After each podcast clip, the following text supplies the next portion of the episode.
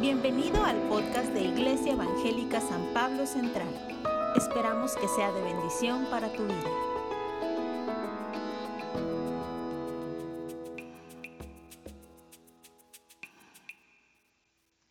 Amén. Quédate ahí con tus ojos cerrados un segundito más, por paz. Señor Jesús, te damos gracias. Gracias por tu palabra. Gracias por tu Espíritu Santo. Gracias porque tú eres el que nos habla, el que nos enseña, el que nos anima, el que nos consuela, el que nos llena con su paz, el que nos explica y nos abre la palabra. Gracias por tu palabra y gracias por tu Espíritu Santo. Hoy nos sometemos a ti, a tu señorío, a tu autoridad, al fluir de tu Espíritu Santo y a lo que tú nos quieres hablar en tu palabra. En el nombre de Jesús, abrimos nuestros ojos y nuestros oídos físicos, mentales y espirituales, Señor. Y te pedimos que tu palabra entre hasta lo más profundo de nuestro corazón y de nuestro espíritu y que la semilla de tu palabra quede sembrada en nuestro corazón y en nuestro espíritu y eche raíces profundas en nuestra vida y de mucho fruto para tu gloria. En el nombre de Jesús. Amén. Amén. ¿Cómo están? Qué bueno, yo también estoy bien. Los extrañé la semana pasada, fue un gusto y un honor y un placer como siempre compartir la palabra en San Pablo Playas. ¿Cómo trataron al pastor Enrique acá? ¿Sí? ¿Lo prometen? Si le pregunto qué va a decir, ah, no, no es cierto. y, pero me estoy aquí atrasado.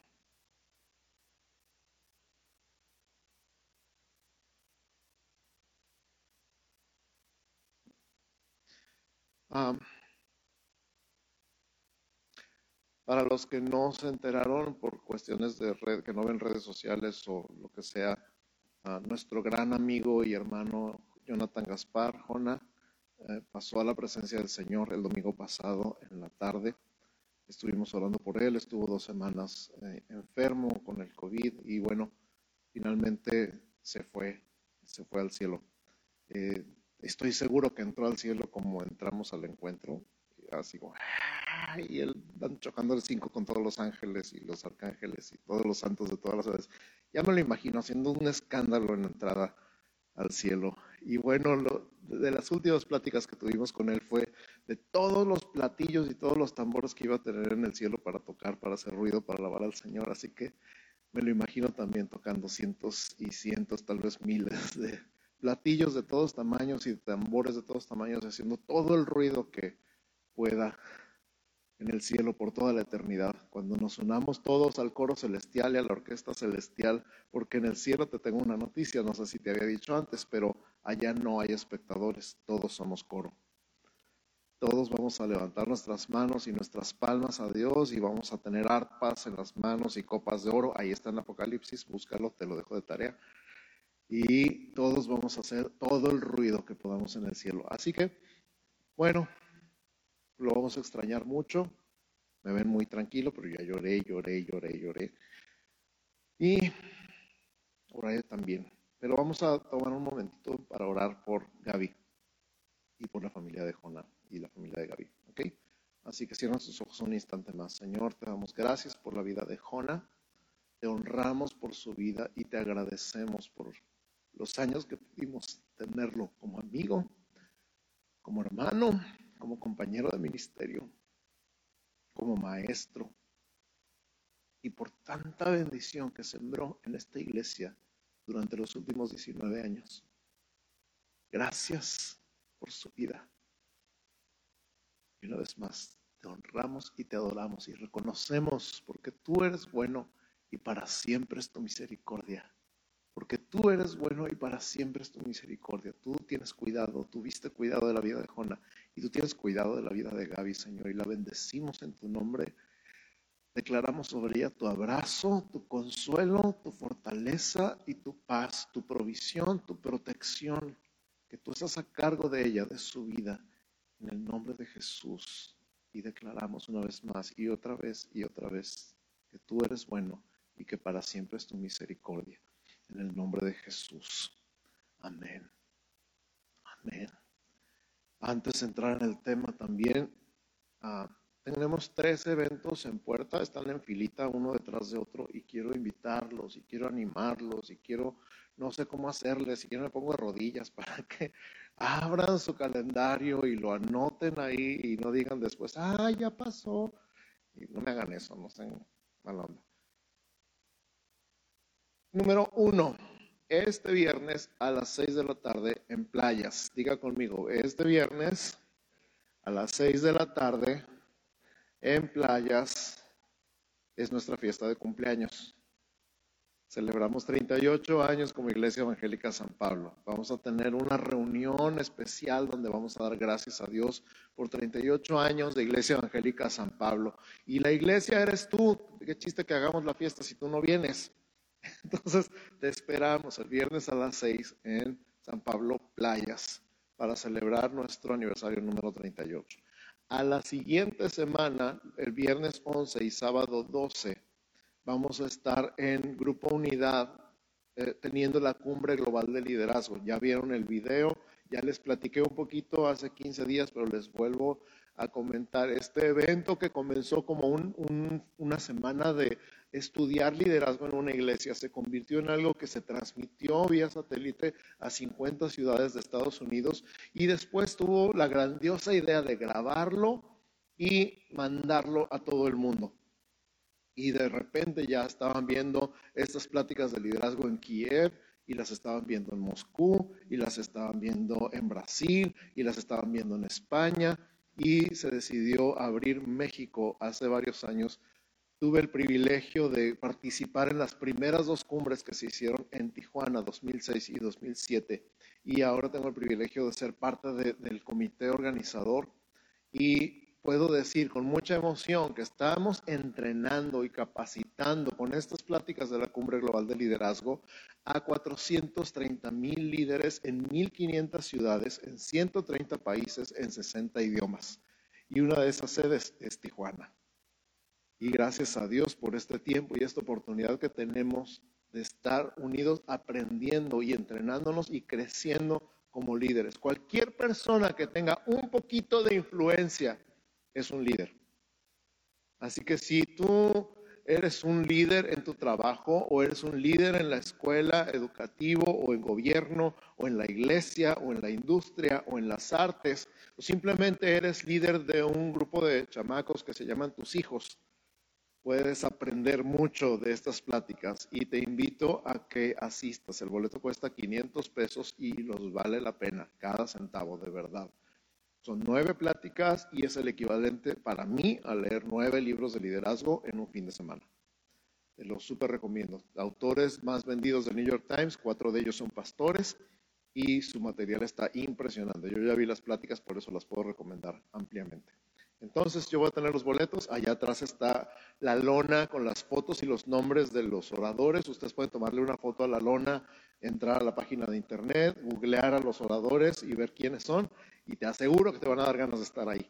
Entonces, cualquier cosa, más información pueden estar ah, aquí conmigo, yo tengo los boletos, ¿sale? Y finalmente, al siguiente fin de semana de la cumbre es el encuentro de varones. Varones, ah, que la canción. A ver, todos los varones que van al encuentro, incluyendo guías, levanten la mano y digan, yo. Ok, todos los que están pendientes, que no levantaron la mano, se les está haciendo tarde. Tienen dos semanas para decidirse, pero de preferencia decidanse ya. ¿Ok? Aparte en su lugar, 450 pesos, viernes, sábado y domingo. Incluye, eh, bueno, el hospedaje aquí, la cena del viernes, desayuno, comida y cena del sábado y desayuno del domingo. Cinco comidas. Trata de comer así en tu casa por 450 pesos. A ver. Entonces, sobre todo, la palabra la palabra. ¿Cuántos pueden dar testimonio del encuentro? Que el encuentro fue un parteaguas en su vida. Levanten la mano, hombres y mujeres, que pueden decir, el encuentro fue un parteaguas en mi vida. Algo cambió radicalmente después del encuentro. ¿Ok? Volten a ver alrededor los demás, volten a ver, levanten las manos. Es de verdad una herramienta que Dios está usando para transformar vidas y para alcanzar a personas también que no están comprometidas con Jesús y transformarlos en seguidores, en fans de Jesús totalmente consagrados a Él, que es nuestra misión como Iglesia Evangélica San Pablo. Así que, aniversario, cumbre, y encuentro. ¿Sale? A ver, diga conmigo aniversario, cumbre y encuentro. A todos los que dicen que no tienen vida social, ahí está. No se quejen. Agenda llena. Ok, ya oramos, ya, ya declaramos que la palabra va a entrar en nuestro corazón y va a cambiar nuestra vida de adentro hacia afuera. Ya declaramos en el nombre de Jesús que estamos abiertos y atentos físicamente, mentalmente y espiritualmente para recibir la palabra. Amén. Entonces, vamos directo al tema y vamos a, hablar de columna y baluarte de la verdad. La iglesia es columna y baluarte de la verdad. Y concluimos el día de hoy nuestra serie. Nuestra serie se llamó ¿Para qué la iglesia? ¿Cómo se llamó? Eso. Hemos visto que la iglesia, las personas, no el edificio, ni lo que comúnmente se llama el clero, o sea, los pastores y los líderes, tiene la comisión de hacer discípulos. La iglesia existe como un agente de transformación al anunciar el Evangelio. ¿Qué es el Evangelio? Buenas noticias. ¿Se acuerdan? Evangelio es buenas noticias. ¿Cuáles son las buenas noticias? Que Jesús murió por los pecadores. De acuerdo con las instrucciones de Jesús, tenemos que comunicar el Evangelio en este orden, bendecir, convivir, ministrar y proclamar. Dijo conmigo, bendecir, convivir, ministrar y proclamar. La semana pasada aprendimos que somos la sal de la tierra y la luz del mundo. A ver, ¿cuántos son la sal de la tierra aquí? Muy bien, si no saben, entonces lean o vean el mensaje de la semana pasada. Y la luz del mundo. Y hoy veremos estas últimas dos palabras clave en la función y el propósito de la iglesia en el mundo columna y baluarte de la verdad. Di conmigo columna y baluarte de la verdad. Eso está en 1 Timoteo 3:15, que es nuestro versículo de la semana. Y voy a leer desde un verso antes, 1 Timoteo capítulo 3, versos 14 y 15. Si estás tomando notas, 1 Timoteo 3, 14 y 15 dice, esto te escribo aunque tengo la esperanza de ir pronto a verte para que si tardo sepas cómo debes conducirte en la casa de Dios, que es la iglesia del Dios viviente, columna y baluarte de la verdad. Pablo dice en el verso 14, esto te escribo. En el contexto está hablando de cómo debería ser un obispo, las características de un líder de la iglesia. En esas características está hablando más de cuestiones de carácter que de cuestiones de capacidad de liderazgo, de entrenamiento, de educación en temas de liderazgo. Y a veces piensas tú, ok, si fuera a contratar a un gerente en mi empresa, si fuera a contratar un administrador en mi negocio, si fuera a poner a alguien a cargo de personas, ¿cómo sería el perfil que yo quisiera ver? En esa persona. En el mundo, normalmente lo primero que se empieza son con los estudios, ¿verdad? Se requiere un licenciado, de preferencia con maestría y doctorado, con menos de 20 años, pero 50 de experiencia. Cuando estás hablando de esas cosas, hablas de educación en el tema de el liderazgo o en el tema de la gerencia pero normalmente se enfocan más en el tema de la capacidad para realizar la tarea que en la persona en sí misma. Y luego nos encontramos con escándalos de malos manejos de fondos, con escándalos de malos tratos con los empleados, que ninguna persona quiere trabajar con ese gerente porque tiene un carácter espantoso. ¿Has escuchado cosas así? ¿Hay nada más tres o cuatro? Cuando no, que hizo, que deshizo, que robó, que se fue y que también trató a todo el mundo con la punta del zapato. Y, bueno, esos son frases de aquellos tiempos pasados. Porque no se enfocaron en el carácter, no se enfocaron en las cosas que eran verdaderamente importantes. Y te voy a decir un secreto, esto es un secreto de liderazgo que es muy útil. Es más fácil corregir la técnica que corregir el carácter. Es más fácil corregir un problema de técnica que corregir un problema de carácter. Y entonces Pablo le está escribiendo a Timoteo y le está hablando de las personas que van a liderar la iglesia. La iglesia es más importante que cualquier empresa. La iglesia es más importante que cualquier negocio porque el impacto de la iglesia es más profundo en la sociedad que el impacto de cualquier empresa. ¿Cuántos dicen amén? La iglesia ha estado aquí por 20 siglos y sigue impactando la sociedad y sigue impactando el mundo porque tenemos la noticia más importante en la historia de la humanidad, que Cristo vino al mundo para salvar a los pecadores. las personas que están en el liderazgo de la iglesia necesitan ser personas con ciertas cualidades de carácter.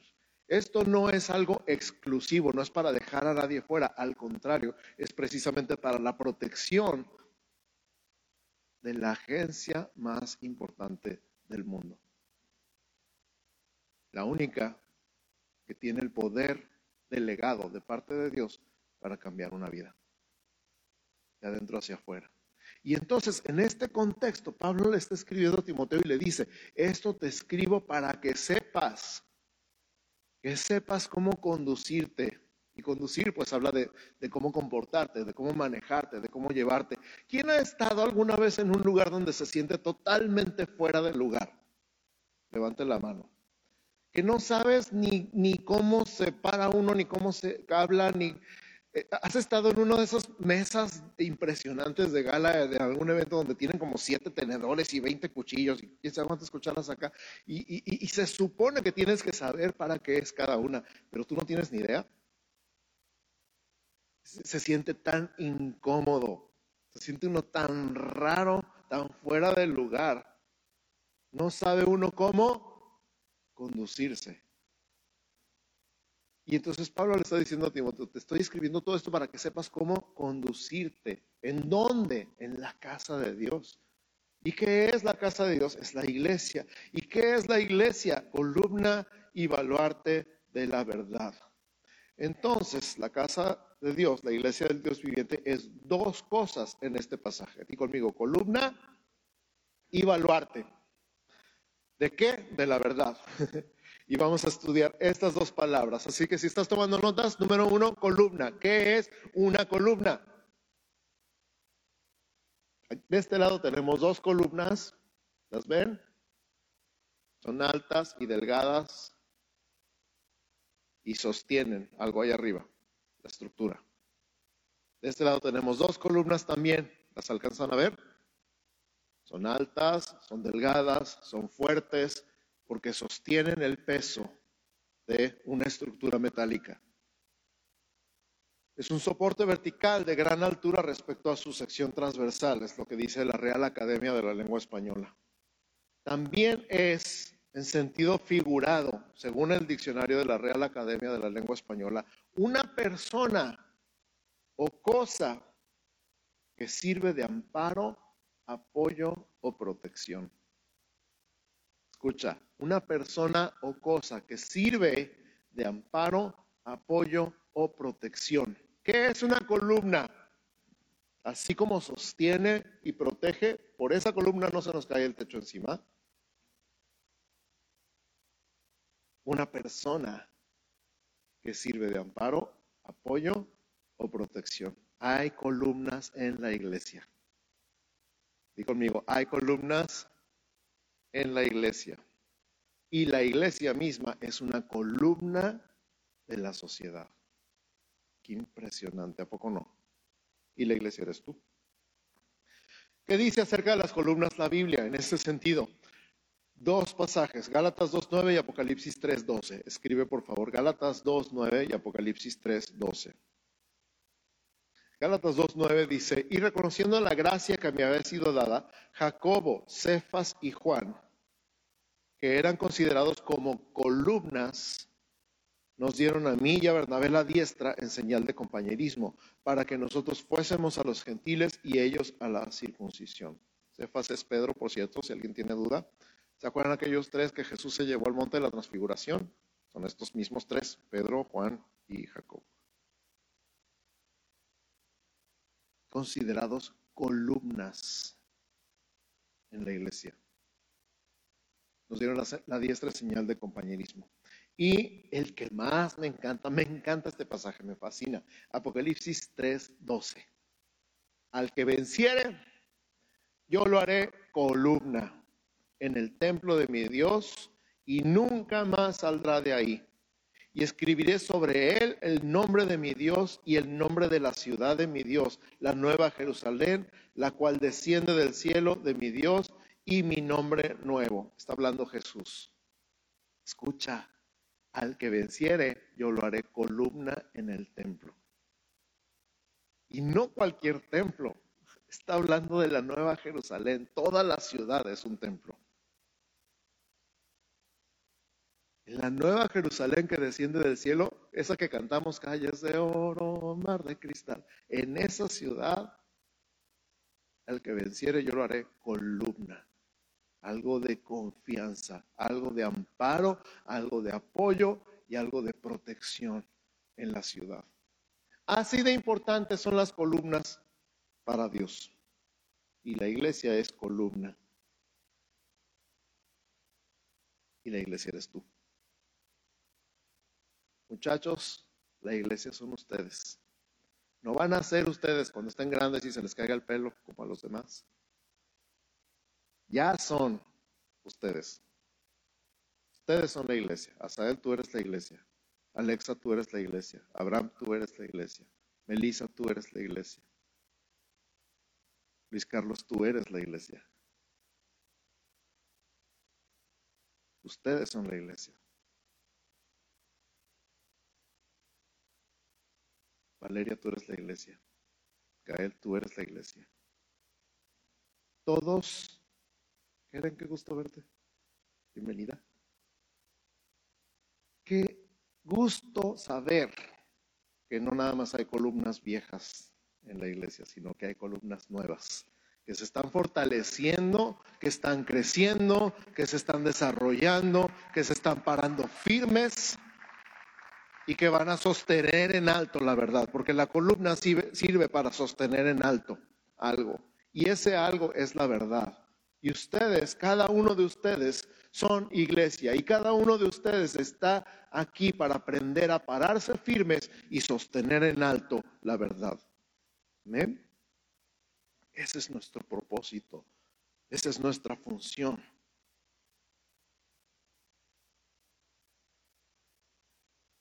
Ahora vamos con el baluarte.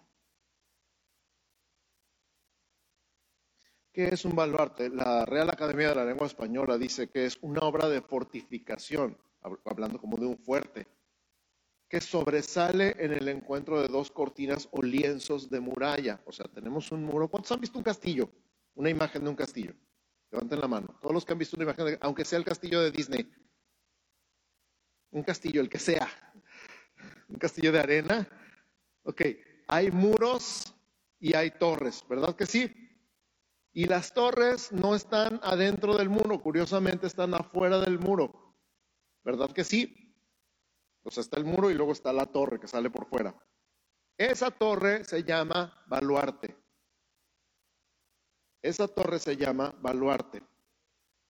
Se compone de dos caras que forman ángulos salientes, dos flancos que las unen al muro y una gola de entrada.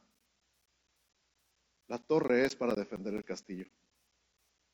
El baluarte es para defender el castillo. Y tú estás en esta tierra, iglesia, para defender la verdad. Porque la iglesia es columna y baluarte de la verdad. Y decía mi esposa en la comunión, necesitas conocer la verdad para poder defenderla. Qué impresionante amigos, hermanos. Necesitas conocer la verdad para poder defenderla.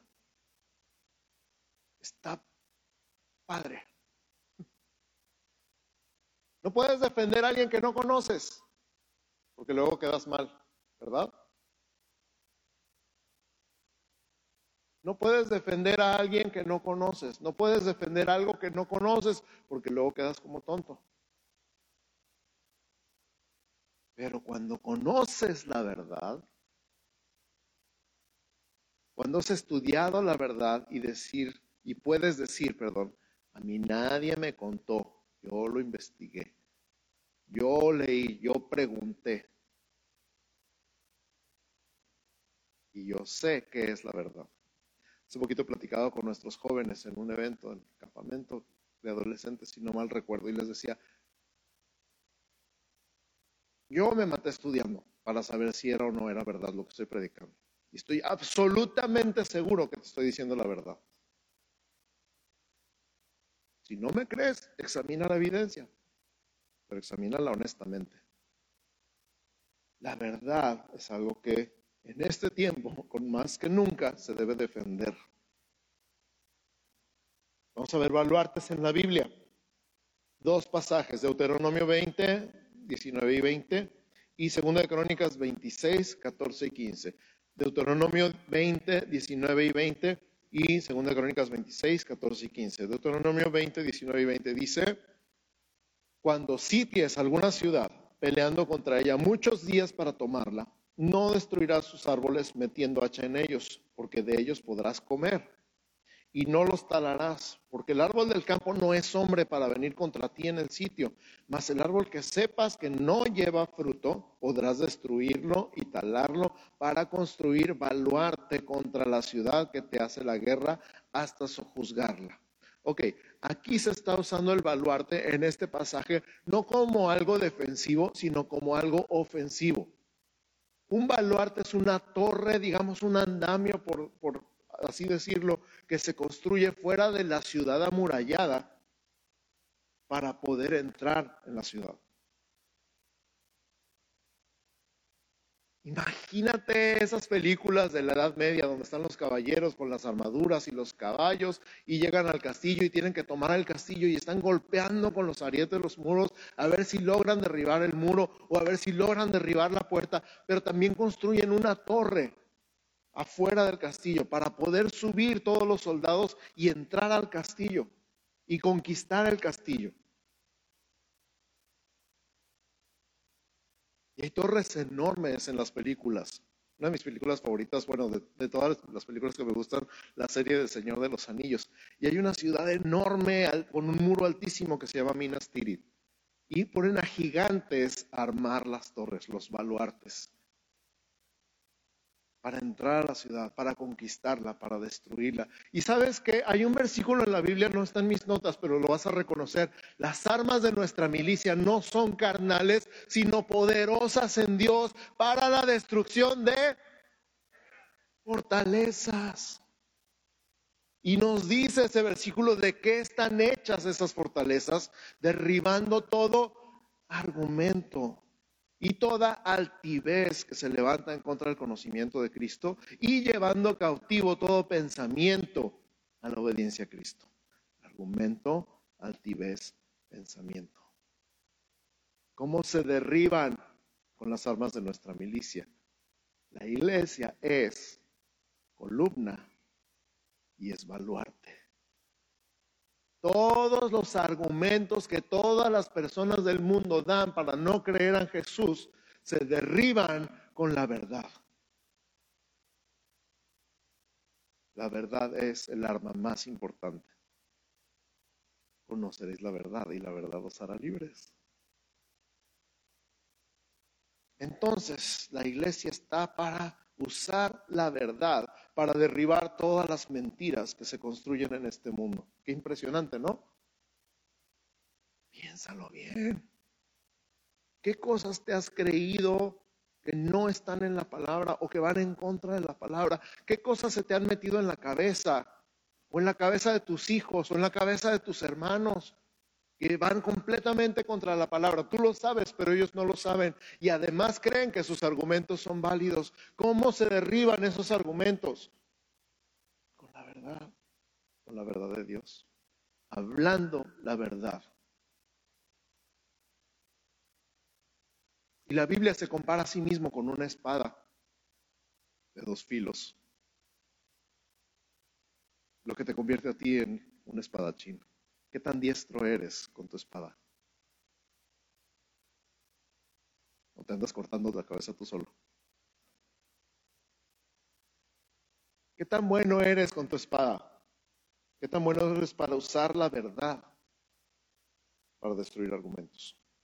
Segunda Crónicas 26, 14 y 15 dice, y Usías preparó para todo el ejército escudos, lanzas, yelmos, coseletes, arcos y ondas para tirar piedra e hizo en Jerusalén máquinas inventadas por ingenieros para que estuviesen en las torres y en los baluartes. Aquí estamos en defensa para arrojar saetas y grandes piedras. Y su fama se extendió lejos porque fue ayudado maravillosamente hasta hacerse poderoso. Estos dos versículos se me tan, tan padres. Porque te digo, me encantan las películas así de la Edad Media y me imagino tirando las piedras enormes y las flechas y todas las armas de aquellos tiempos que son así como que, ay, qué chiste, nomás avientan una bomba y ya. Digo, espero que se entienda bien eso que acabo de decir. La invención, la ingeniería, la forma de inventar las armas es algo impresionante, de verdad impresionante. Tanto en la historia antigua como moderna. Sin embargo, la guerra que tú y yo libramos no es una guerra de armas físicas, es una guerra de ideas. La guerra que tú y yo estamos peleando, muchachos, la guerra que ustedes y yo estamos peleando, no es una guerra de armas físicas, es una guerra de ideas. Es una guerra de pensamientos, es una guerra de argumentos. Y tú y yo estamos en el mundo, entre todos los propósitos que hemos aprendido en este mes, para sostener y para defender la verdad y conmigo, sostener y defender la verdad.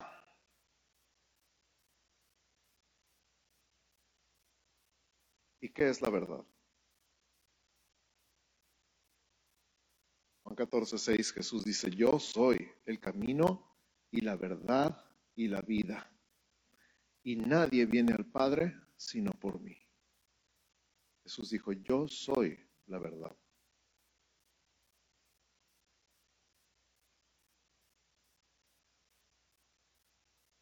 Entre todas las cosas tontas que he oído en la vida, una es que Jesús nunca existió. Y digo cosas tontas porque, otra vez, hay que analizar la evidencia honestamente. No hay forma de comprobar que Jesús no existió. Y hay miles de evidencias de que Jesús fue una persona real que caminó en esta tierra y que vivió en Jerusalén y que murió en una cruz y que resucitó al tercer día. Esa es la verdad. Pero hay gente que dice, no, no, no, Jesús es puro cuento. no sabes nada. Pero tú sí sabes, me pregunto.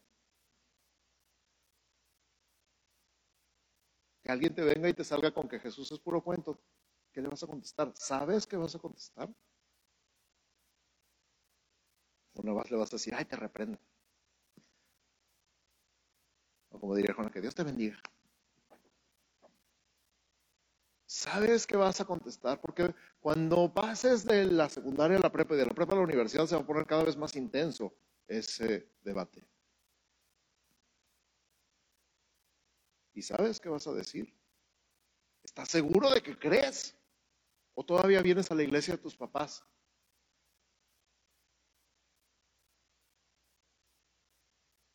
Papás, ¿están seguros de lo que sus hijos creen? ¿O todavía los traen arrastrando? Usted cállese y siéntese.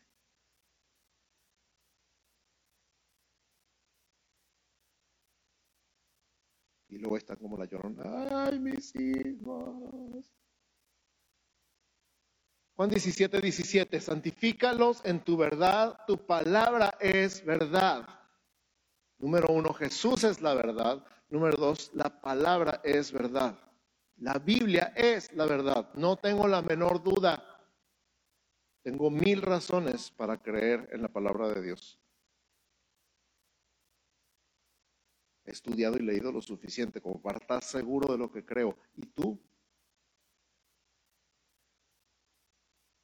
Gracias a los cuatro que contestaron.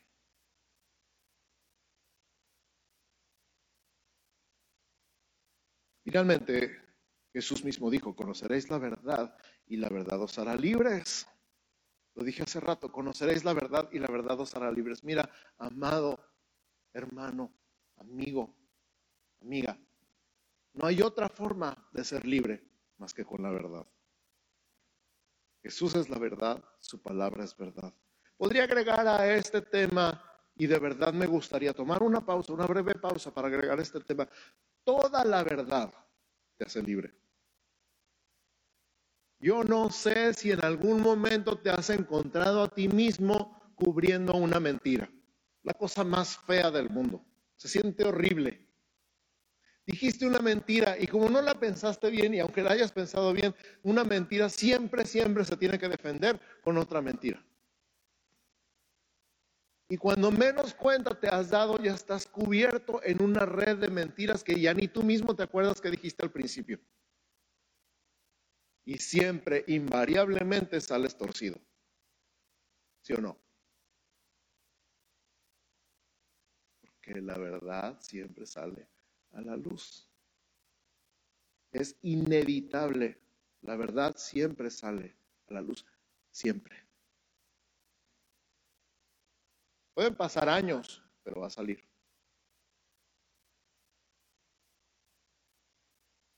Pero cuando dices la verdad, es una liberación.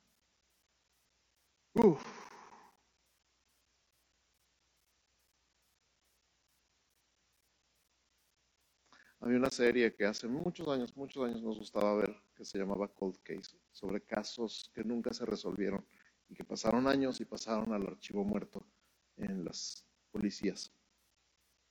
Y con las nuevas técnicas, con el ADN, con microscopios, con toda la tecnología nueva, se podían examinar nuevamente la misma evidencia y llegar a nuevas conclusiones y resolver esos casos.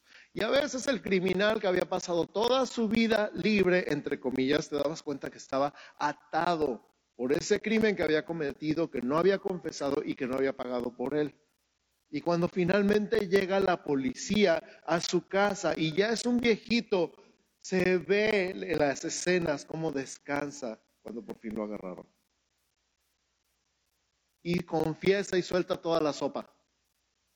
¿Por qué? Porque ya le urgía. Esto que tenía escondido, que tenía guardado, lo estaba matando. Y yo te pregunto a ti el día de hoy, iglesia, tú eres, porque eres, porque la Biblia dice que eres, porque Dios dice que eres columna y baluarte de la verdad. ¿Qué andas haciendo?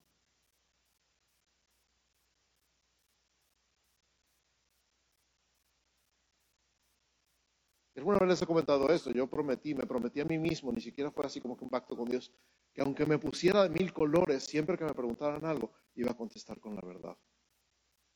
Y sí, me pongo amarillo, rojo, verde, azul, morado. Pero la verdad es que qué feo se siente. La verdad es que se me olvidó llamarte. La verdad es que no lo noté. La verdad es que me puse a hacer otra cosa.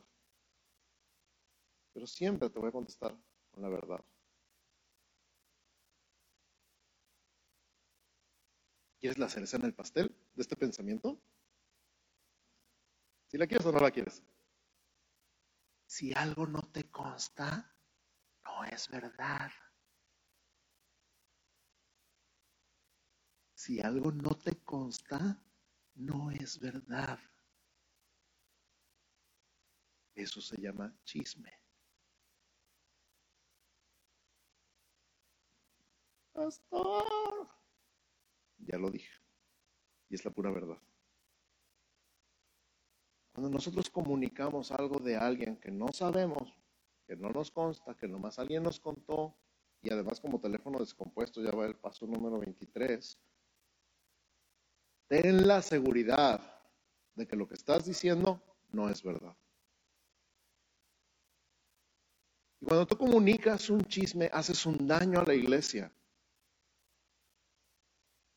Y cuando le metes de tu cosecha para hacerlo más interesante, haces un daño a la iglesia.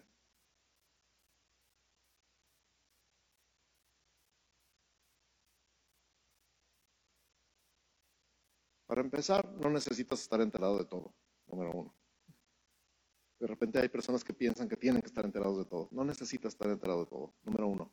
Y número dos, no necesitas pasar la voz. Así que di no al chisme. Amén. Gracias.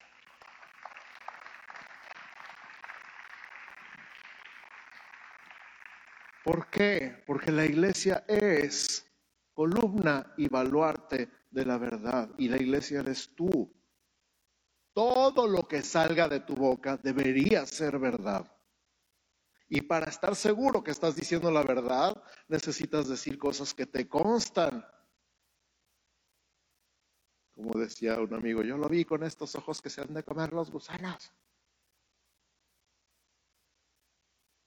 Y si no te consta, no lo digas. Tal si hacemos un pacto el día de hoy de sostener y defender la verdad con nuestra vida? Porque para eso somos iglesia, entre muchas otras cosas. Definitivamente la, la verdad es Jesús, la verdad es la palabra de Dios y la verdad es la verdad. Jesús mismo dijo, Pablo puso en, en, Filipenses todo lo bueno, todo lo justo, todo lo verdadero en esto pensar. Iglesia, tú eres la columna y el baluarte de la verdad. ¿Para qué existe la iglesia?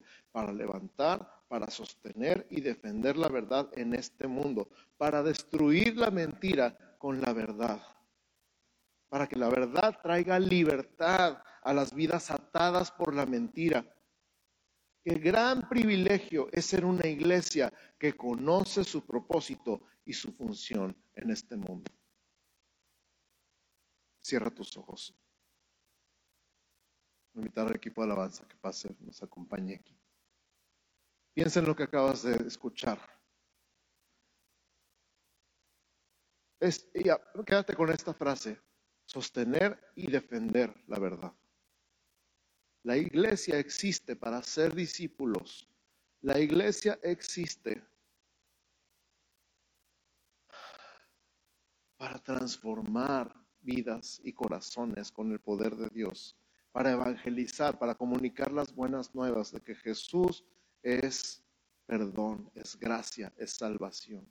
La iglesia existe en el mundo para ser la sal de la tierra, dar sabor a la vida de la gente y conservar la sociedad libre de corrupción. Para alumbrar con sus buenas obras en esta tierra y que la gente voltee al cielo y dé gracias a Dios. La iglesia existe para ser columna y baluarte, sostener y defender la verdad en esta tierra llena de mentiras. Y la iglesia eres tú y la iglesia soy yo y la iglesia somos todos.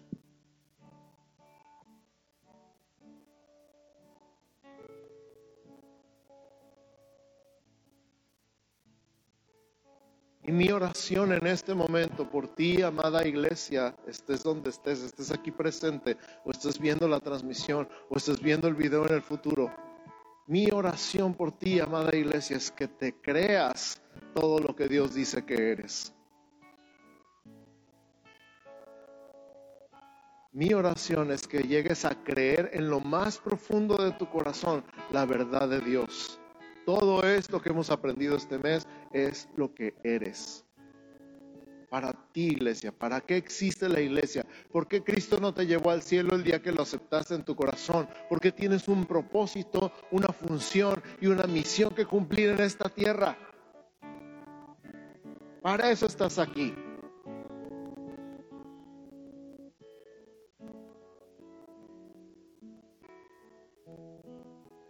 Sé, porque yo sé, porque yo sé que no te la crees. Algunos sí y algunos no.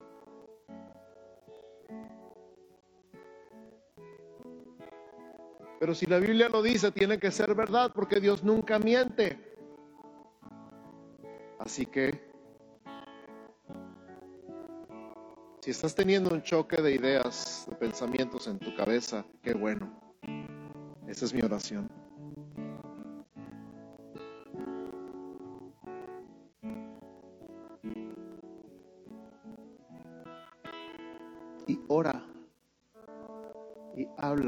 Dios. Wow, Dios,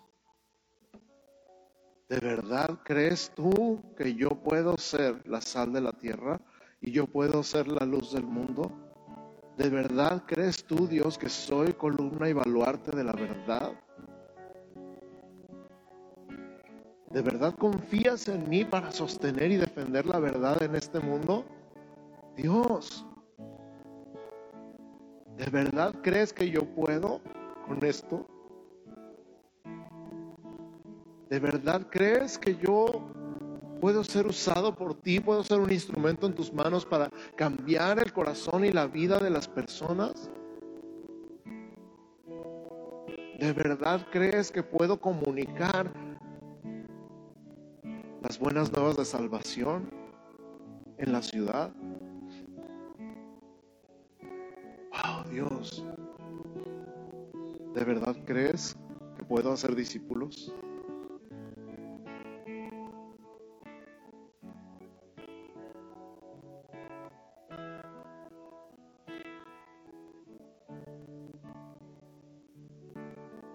mira, yo creo que Dios me está diciendo que te diga esto.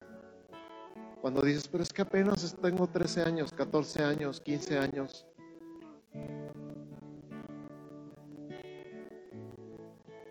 Dios le dijo a Jeremías, no digas ay de mí que soy niño, porque vas a hacer todo lo que yo te diga.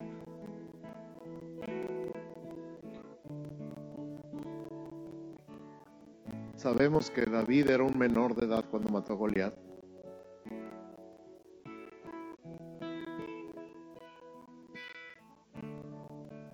Sabemos que María era menor de edad cuando tuvo a Jesús.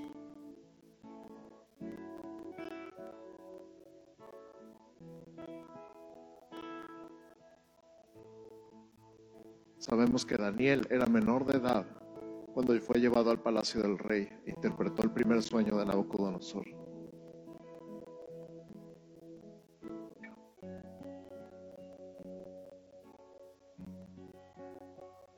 Así que no digas que estás muy chiquito.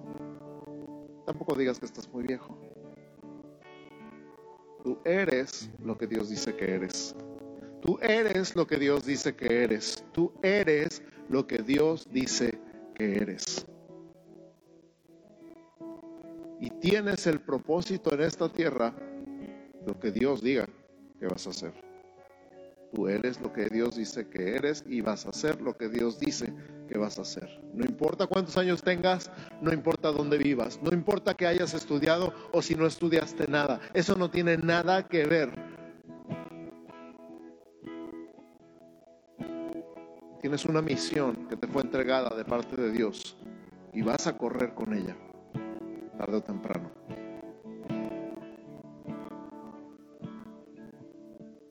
En el nombre de Jesús, Señor, aquí estamos, aquí está tu iglesia.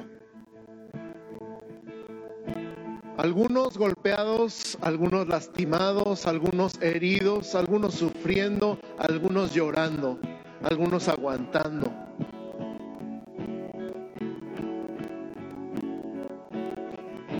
Y otros fortalecidos, firmes en ti, pase lo que pase. Han aprendido a agarrarse de ti con todo su ser y a confiar en ti en medio de la tormenta. Dios Aquí está tu iglesia. Tenemos una identidad, tenemos un propósito y tenemos un destino. Gracias darnos aquello para lo cual todo el mundo está sufriendo en tener. Y hoy, Señor, te decimos, aquí estoy, heme aquí. Y si tú quieres decirle al Señor, heme aquí, ponte de pie. Si tú quieres decirle al Señor, aquí estoy, ponte de pie. Me voy a dejar de cosas y me voy a poner de pie, Señor. Y decir, aquí estoy.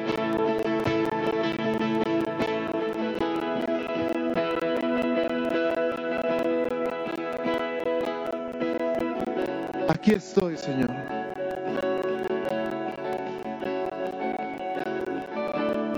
Para sostener y para defender tu verdad en mi generación, en el nombre de Jesús. En el nombre de Jesús. Y ahora iglesia, que el Señor te bendiga y te guarde. Que el Señor haga resplandecer su rostro sobre ti y tenga de ti misericordia. Que el Señor alce sobre ti su rostro y ponga en ti paz. En el nombre de Jesús. Amén amén y amén. Buenas tardes a todos.